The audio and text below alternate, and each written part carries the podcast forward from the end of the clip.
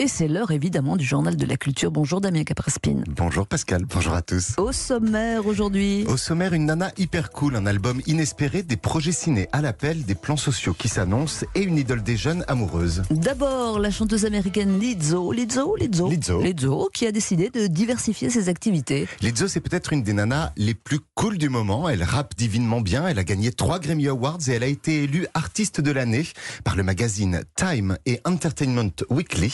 Voilà,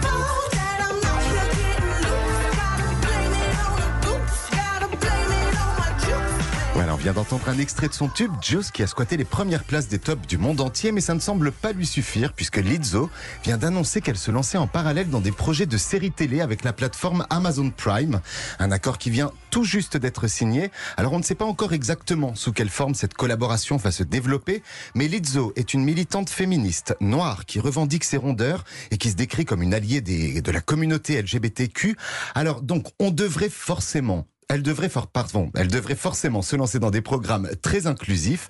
Il y aura donc de la diversité sur les plateformes dans les prochains mois et on attend de voir ce que ça va donner. Hum, LGBTQ, parce que Queer. euh, queer maintenant. hein. Non pas, ne- voilà. ne, pensez pas que nous soyons obsédés. Euh, un disque Damien qui aura mis presque 30 ans à voir le jour. Oui, c'est une histoire assez incroyable, celle du groupe It's Immaterial, un duo anglais qui avait connu un joli succès dans les années 80 avec leur titre Driving Away from Home. Écoutez.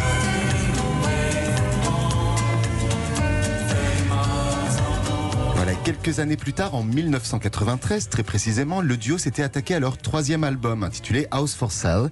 Des titres ont été composés, quelques maquettes ont été enregistrées et depuis, plus rien, silence radio. Les deux membres du groupe ont pris d'autres chemins en se lançant notamment dans l'enseignement de la musique ou en écrivant pour la publicité ou le théâtre et les prémices de l'album sont restées en jachère. Mais heureusement, les fans de la première heure n'ont rien lâché. Ils ont réussi à les convaincre d'aller jusqu'au bout de leur projet. Et donc, 27 ans plus tard, l'album vient tout juste d'être terminé. Il sortira en septembre prochain. Mais puisqu'on aime bien prendre un peu d'avance ici à Culture Média, je vous propose d'écouter un extrait en exclusivité. Voici donc Down River du groupe It's Immaterial.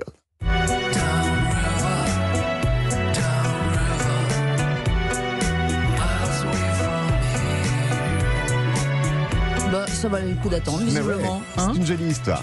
Ce paradoxe maintenant, euh, Damien, les salles de cinéma sont à la peine, mais les réalisateurs, eux, débordent de projets. Oui, exactement. Les exploitants de salles tirent la langue, les blockbusters débarquent directement sur les plateformes de streaming et les cinéphiles ont encore un peu de mal à retourner en salle.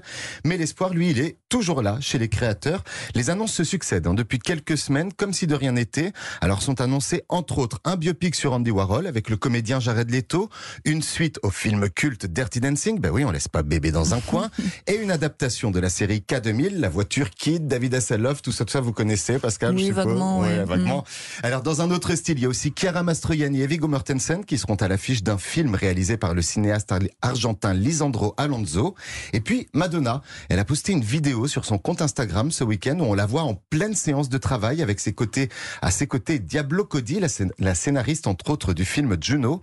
Alors, évidemment, tous ces films ne se tourneront pas avant quelques mois et il faudra qu'une solution à la pandémie soit trouvée d'ici là car la situation actuelle du cinéma mondial est vraiment plus qu'inquiétante. Les cinémas français viennent par exemple de publier leurs chiffres de fréquentation en juillet.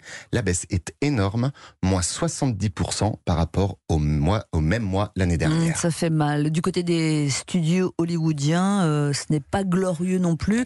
Euh, L'avenir s'annonce sombre, notamment chez Warner Bros. Ah oui, le coup près est tombé hier. Le studio va licencier plus de 650 personnes dans les prochaines semaines. Warner Bros, c'est le studio entre autres des franchises Harry Potter, de Batman ou du Seigneur des Anneaux. Warner Bros vient par ailleurs de remercier trois de ses plus hauts responsables.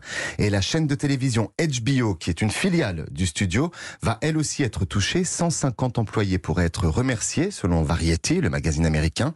Et ce n'est que le début, puisque Disney et NBC Universal seraient eux aussi sur le point d'annoncer un plan social. On termine avec euh, la chanteuse Angèle qui a fait son coming out hier sur Instagram. C'est pas vraiment nouveau. Oui, mais c'est à travers une photo de vacances. On Ah. la voit assise sur un rocher avec un t-shirt sur lequel est simplement écrit Portrait of a woman who love women. Ou si vous parlez pas anglais, portrait de femme qui aime les femmes. Un cliché qui a reçu des milliers de commentaires et de likes pour la féliciter, notamment de la part des chanteuses Pomme, Jeanne Dead ou Cœur de Pirate. Alors on se souvient par ailleurs que Angèle avait sorti un très beau titre sur l'amour homosexuel. Ça s'appelait Ta reine. Alors on va terminer ce journal avec un extrait de cette chanson. Et vive l'amour. Et tu voudrais qu'elle soit ta reine ce soir. Si de reine c'est pas trop accepté. Et tu voudrais qu'elle soit ta reine ce soir. Toi le roi, tu t'en fous, c'est pas ce qui te plaît. Angèle Tarenne, choisie par le roi Damien Capaspine. Merci.